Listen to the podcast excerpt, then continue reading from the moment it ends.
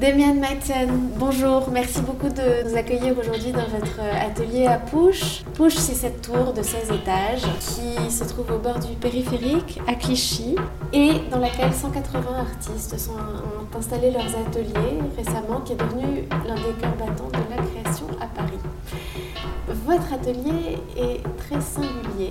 Euh, c'est une sorte de petit théâtre, un véritable décor, euh, dans lequel euh, sont disposés des objets, des peintures, un grand divan que vous avez retapé, des tapisseries qui sont peut-être en cours, qui sont suspendues le long des murs, et puis quelques tableaux, beaucoup de livres qui jonchent le sol, des pots de pigments, des rubans aussi, des livres, des fleurs séchées.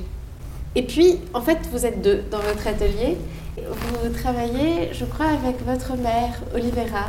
Comment les choses se sont-elles euh, nouées? Par où commencer? En fait, peut-être, on parlait du tapis sur lequel je suis assis, qui est un kilim, et peut-être tout part d'ici, en fait. C'est le nœud, le chiasme aussi, c'est l'entre-là c'est le tissage. Mon affaire, ce n'était pas tant de, nouer que de dénouer, en fait. Donc peut-être déjà pour rebondir ou pour, pour, pour raisonner sur, sur le, fait que les tissages que je présente ne soient pas finis, en cours ou suspendus, c'est plutôt cette, cette idée de, de, nouer pour pouvoir dénouer quelque chose. Et véritablement, ce sont des nœuds qui ont plusieurs euh, ramifications, des nœuds généalogiques bien sûr, puisque le tapis sur lequel je suis assis, encore une fois, c'est le, le de mon arrière-grand-mère. Arrière-grand-mère qui était analphabète, donc qui ne savait ni lire ni écrire le serbe. Et tout comme moi, quand je suis euh, né en France et d'origine serbe, euh, dans cette volonté à la fois d'apprendre, disons, euh, la langue serbe et, le textile serbe, qui est le, tissage. Et donc tissage et, et, disons, textile et texte se retrouvent ici dans la racine latine du textus. Et c'était ça qui m'intéressait. À l'époque, je devais écrire un mémoire. J'étais en cinquième année des Beaux-Arts de Paris. Je résistais à montrer des œuvres euh, picturales sur des murs blancs. Je présentais un diplôme à la chapelle Les Petits Prieurs des Beaux-Arts, désacralisé. Et c'était important pour moi que ces, tissages euh, euh, de, de, résister un peu à mon temps, à rebours, on va dire. Vous travailliez déjà avec Olivera à l'époque? Je pourrais que répondre indirectement à cette question, pas par pudeur, mais par, euh, euh, par état des faits. C'est que je ne travaille pas, je ne fais que vivre dans ce que je suis et relire et renouer, dénouer en fait ce, qui est là déjà. Donc euh, si je parlais d'arrière-grand-mère, de grand-mère, de mère, en fait c'est l'idée de matrice qui m'intéresse beaucoup et l'idée de matrice à la fois en tant que génération de l'image à partir d'un d'une première image, on va dire, forte, une image euh, euh, qui a euh, un potentiel de fertilité, et tout, tout, ce qui, tout ce qui peut en découler, et puis matrice bien sûr au sens de mère, mater. Vous disiez que Demian, ce n'est pas votre nom? Oui, alors j'ai à la fois l'honneur et, la responsabilité de porter ce nom. C'est un, un, roman de Hermanès qu'Olivera, donc ma mère, euh, Olivera Maitzen, qui a voulu en fait choisir ce nom pour moi. Euh, je pense par amour bien sûr pour Hermanès, mais aussi par amour pour euh, cette, cette, indécision qu'est le, personnage de Demian dans ce roman. Qui est-il En fait, si je devais le, résumer, peut-être que le fait que je, tousse à ce moment-là soit, un, révélateur du personnage de Demian. Euh, à la fois, quand je dis que je suis à rebours, je suis toujours en train de courir après en fait cette image qui est projetée sur moi, bien sûr. Comment êtes-vous euh, arrivé à cette manière de vivre avec euh, cet état qui consiste quand même à fabriquer des objets, à, élaborer des formes? Alors, en vous parlant, c'est vrai que je vois un, un, tableau qui en, en progrès, on va dire, et euh, j'en vois que la main qui est posée sur la tempe de ce personnage qui est Nikola Tesla et qui m'intéresse particulièrement puisque avant d'être un grand inventeur qu'on connaît euh, aujourd'hui de plus en plus, c'est un, penseur. C'est un tableau, pour le décrire, qui est posé sur un chevalet dans votre atelier, dans lequel on voit donc euh, ce personnage dans un camailleux de bleu, avec des mains très décharnées, sur un fond qui ressemble à une sorte de d'aura presque qui donne euh, à, l'ensemble de la composition quelque chose d'un peu halluciné. Peut-être ces formes hallucinées, je pense au drapé halluciné du Gréco, mais euh, euh, pas que. Et, pour revenir à ce qu'on disait, c'est que pourquoi c'est fort, mais d'où viennent-elles si on vit avec elles en permanence et, quelles sont-elles Avant tout des états, oui, mais des états de pensée en fait. Et ces états de pensée sont très importants parce que, et pourquoi je parle de Tesla ici et pourquoi je, le, le, dépeins, c'est que je, je pense euh, que tout part de là, en fait. Tout part du fait d'avoir une, une, pensée un jour et dans ce monde, essayer de l'incarner. Alors de travailler avec cette grande, grande matière euh, euh, informe qu'est le monde et la vie et ses couleurs pour, pour donner vie à ces pensées. Et, Tesla avait compris ça, que, par la visualisation des choses, on peut transformer le monde.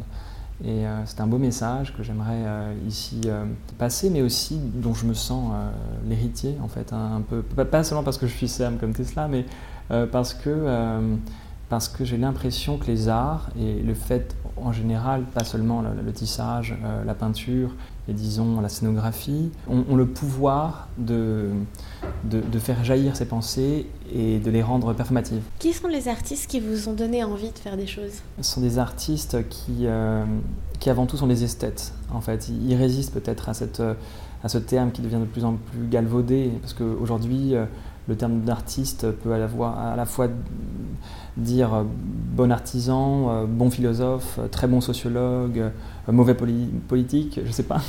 Mais, euh, artiste en tant qu'esthète, c'est vrai que j'entends euh, par là euh, je l'étairais, parce que j'ai parlé de Gréco et c'est déjà trop.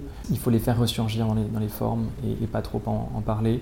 Je reviens à Olivera qui est assise à côté de nous et je vois aussi derrière vous une sorte de marionnette, une poupée qui est à son effigie. Vous me disiez quand je suis rentrée dans votre atelier que vous travailliez ensemble, même si vous dites que vous ne travaillez pas, mais en tout cas euh, que peut-être euh, vous disiez que vous faisiez, produisiez des choses ensemble. Comment, comment ça se passe? Est-ce que vous parlez des choses que vous faites? Est-ce que vous les fabriquez à hmm. quatre mains? Euh, Est-ce que vous les pensez à deux têtes? Bah Avant tout, on les respire, c'est vrai. On les respire, euh, on les mange, on les boit. Euh, ce sont des couleurs, ce sont des fruits, des légumes. c'est bête à dire, mais ça, ça, part de là.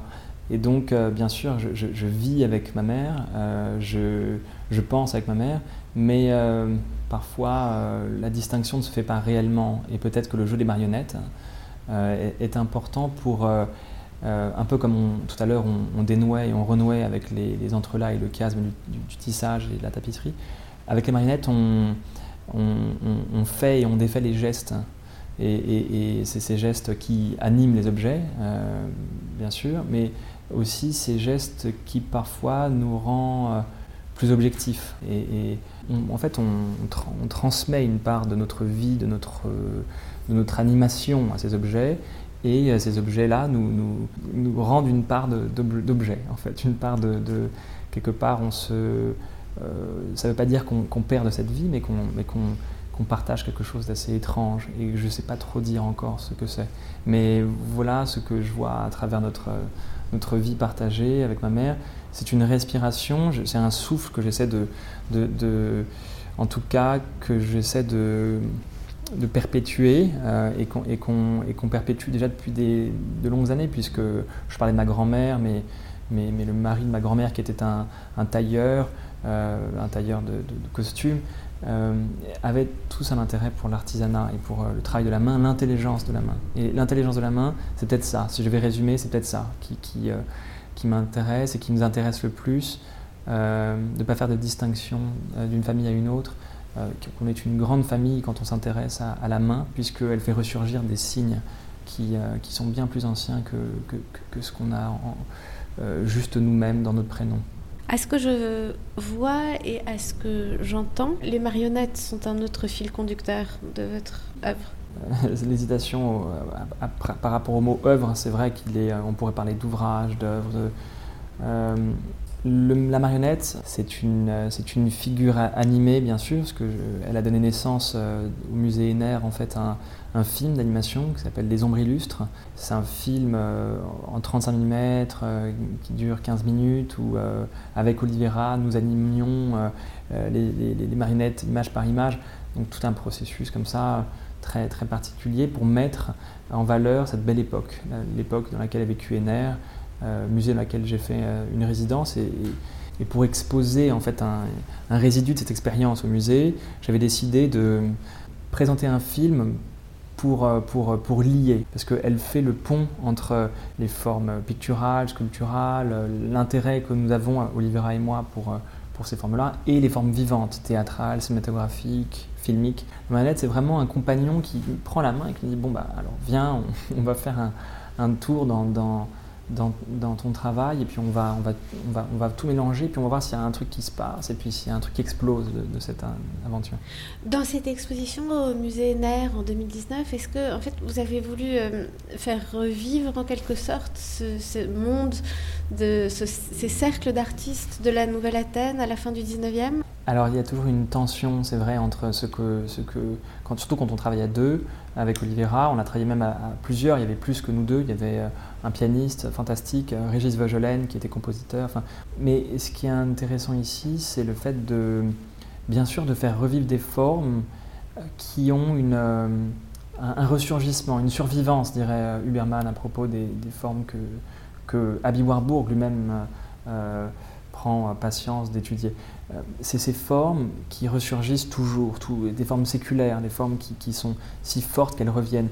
Parfois, on vient à cet atelier euh, au 13e étage de euh, la tour de, Pouche à Clichy, on, me dit mais euh, oui, ça me fait penser un peu aux années 70, vos couleurs, ou aux années 20, ou, en, l'occurrence, oui, le tapis sur lequel je suis assis, c'est les années 20, et que j'aimerais répondre à cette, cette question, parce que je sens qu'il y a une question derrière de est-ce que c'est les années 70, est-ce que c'est propre aux années? Ben, en fait, moi, tout part de la Renaissance ici. Hein. Et, si on s'intéresse vraiment d'où part la Renaissance, ben, on se rend compte grâce à Warburg que ça part de l'Antiquité. Donc, en fait, ce sont des emprunts, des résonances. Et donc, euh, pour celui qui est sincère, honnête et qui va chercher dans, la racine profonde, dans cette généalogie euh, dense, symbole, on se rend compte que. Euh, que, euh, que ce sont des, symboles immémoriaux. Et, euh, et, donc au musée NR, c'était un musée, un temple de muse, c'était une manière pour moi de faire un film, de ne pas être trop iconoclaste, de montrer ma peinture, non, de montrer un film pour lier toutes ces formes, ces, intérêts, ces volontés, et d'en faire un, euh, d'en faire jaillir la vie des, symboles éteints, parce que le musée, ça peut être aussi un peu un cimetière. Vous avez regardé le cinéma expérimental des années 70, Kenneth toutes ces choses-là? De plus en plus, euh, Philippe Alain Michaud qui parle de ça, qui m'intéresse beaucoup euh, sur le film, et, euh, aussi Ali Warburg et, les images en mouvement, deux livres que, j'affectionne particulièrement. Philippe Alain Michaud m'y sensibilise. J'ai commencé aussi par ça. Pour moi, la vidéo, quand je commençais avec la vidéo, ouais, Stan Brackage, le rapport aux couleurs, à la pellicule, bien sûr, Brackage c'est du film, mais toujours une question de survivance. Pourquoi un médium s'éteint euh, Pas vraiment, et, qui donne naissance à un autre? Pourquoi la photographie résiste à la peinture? Pourquoi le, film résiste à la vidéo? Je pense que c'est nécessaire de, se pencher par là. Comme je disais en rentrant qu'on euh, a le sentiment de rentrer dans un petit théâtre en entrant dans votre atelier, peut-être euh, ce qui crée cette impression, ce qui réunit tous ces espaces, c'est le sol de l'atelier, qui est une sorte de, de, composition colorée, abstraite, justement comme un dallage d'un tableau de Piero de la Francesca qu'on pourrait imaginer. comment concevez-vous cet espace de l'atelier? On parle de Renaissance, mais alors euh, euh, Filippo Lippi, bon, c'est 1465.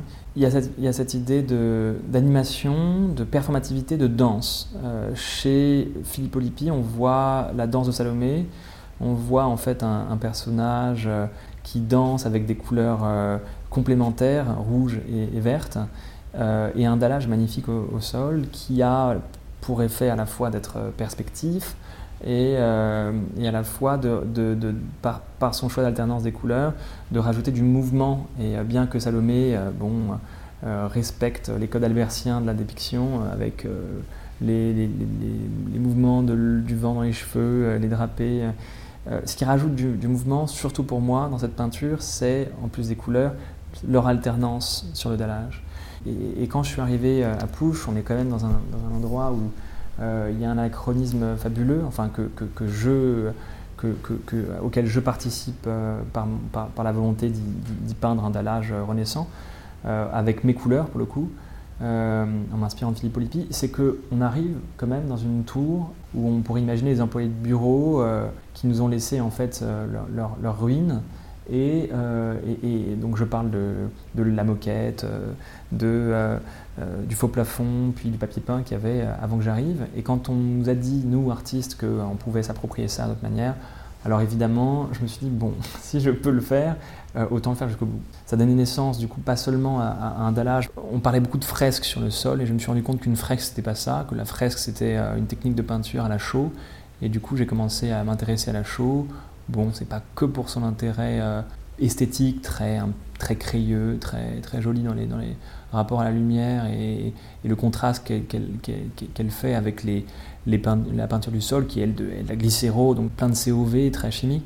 Donc c'est plutôt un intérêt aussi pour l'écologie, alors indirect, hein, je dirais pas l'écologie politique, mais l'écologie du recyclage, du lien en peinture. Parce que la peinture, c'est euh, un grand sac à dos et plein et rempli d'histoire et, le fait de pouvoir faire converser dans cet atelier à la fois la peinture à l'huile, la peinture à la chaux et la peinture glycéro, pour moi, c'est pas anodin. Alors il y a une partie que j'ai laissée, euh, euh, profane, c'est le, le, plafond, et il vient nous rappeler qu'on est dans un décor. La partie à la chose, ce sont les murs ornés de, de grands carrés et rectangles de couleurs très claires, de couleurs pastel, et qui dessinent une sorte d'architecture là aussi dans, dans l'atelier. Quand je suis arrivé ici, je me suis dit, mais je sais pas, j'avais vu ce film de Nolan, euh, Interstellar, et puis ce film 2001, Lucie l'espace, de Kubrick bien sûr. Et dans ce film dominant le l'espace, à la fin, on voit un divan avec une forme comme oblongue, un peu une sorte d'ellipse, au-dessus du divan où, vient mourir ce, dernier, euh, dernier astronaute. Et, donc cette scénographie des films de science-fiction m'a beaucoup nourri pour euh, un peu comme un shaker pour faire euh, revivre toutes ces formes renaissantes. Parce que oui, et c'est difficile de le décrire puisqu'il faut venir pour, le, comprendre ou pour le sentir, mais les formes qu'il y a au sol et les formes qu'il y a au mur, et au plafond, en fait, converse dans, une sorte de, de décorum, mais qui n'est pas seulement euh, théâtral, mais cinématographique réellement. Et, euh, et, ces références, pour moi, sont importantes. Pourquoi? Parce qu'il euh, il y a toute une idée, en fait, de l'espace, de la cosmologie, bien sûr, et que les Renaissants avaient déjà. Et ce qui est, ce qui est passionnant, c'est l'horizon des événements en, physique quantique. C'est l'idée que dans, dans, le Tesseract, c'est-à-dire c'est un moment où en fait le, le, on rentre dans un trou noir, admettons, et euh, dans ce trou noir, euh, les, rapports euh, einsteiniens de, relativité ne, fonctionnent plus. le, temps n'est plus relatif à l'espace. Et du coup, enfin, je fais ça de manière très profane, hein, je vulgarise parce que je, suis moi-même très apprenti dans ces, sciences-là. mais d'un coup, on arrive après, apparemment, cette, ce tesseract à un horizon des événements. Et cet horizon d'événements, cette ligne que j'ai voulu tracer en fait tout en long de des parties du mur, c'était aussi pour élargir cette petite pièce de 30 mètres carrés à l'horizon en fait, de la ville qu'on voit à travers les grandes baies vitrées. On voit la défense comme ça. Qui... Et euh, l'horizon des événements, bah, pour moi, c'est une manière de dire en fait, tout est possible. Sur le, long des murs, il y a aussi quelques tableaux peints à l'huile, vous en parliez à l'instant. On a le sentiment que euh, la peinture fait partie de, de, votre univers, que ça n'en est pas forcément le cœur, puisque votre, euh, vous, produisez des choses euh, sous des formes très multiples, très différentes.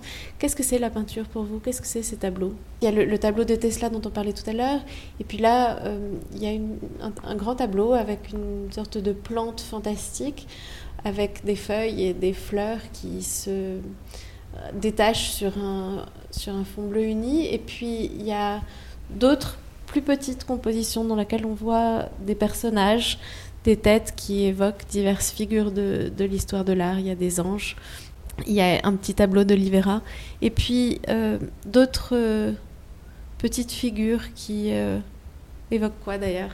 Je un peu pour Olivera. Bon, on a dit tout à l'heure, la marionnette c'est un liant, la peinture c'est un liant au sens propre comme au sens figuré, dans le sens où c'est une chimie qui permet de lier les choses entre elles. Mais la figure, je ne fais pas vraiment de différence entre la figure et l'abstraction. Pour moi, le figural ou euh, euh, ce qui est figurable, la figurabilité, c'est surtout euh, un jeu avec ce qui ne l'est pas.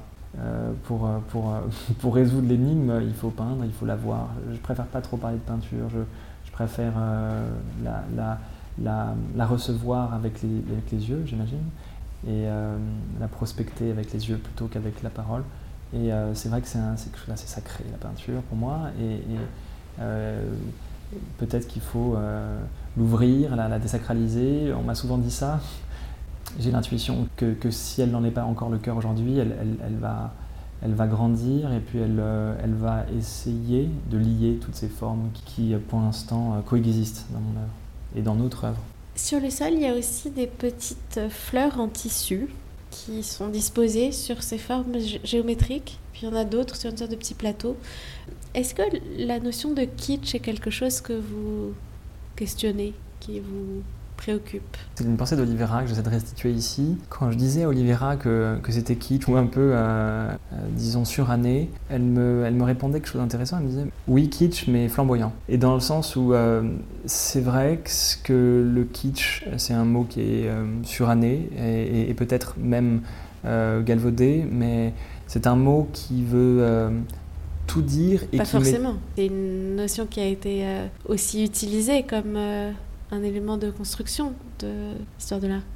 Absolument. Moi, je, l'ai toujours vu comme un élément de déconstruction, parce que euh, chaque fois que j'entends le kitsch, j'entends, euh, comme on pourrait parler de décoratif ou d'ornemental, c'est-à-dire, euh, ou de bricolage. Et, là, je, parle de, Thomas Golsen, historien de l'art et un professeur à Villarson, parce que j'ai fait la Villarson en 2010, qui parlait en fait de ces, de ces choses-là de manière très liée, en fait, que l'ornement, la cosmologie, la cosmétique, le fait de se, le fait de se maquiller, euh, euh, le, kitsch qui construit et qui déconstruit en fait cette histoire, eh ben, ont un point en commun. Et hum, il me semble que le vrai point euh, en commun, il n'est pas clair. Je dirais même plutôt qu'il y, a plutôt une dissemblance ici qu'une ressemblance. C'est une énigme pour moi.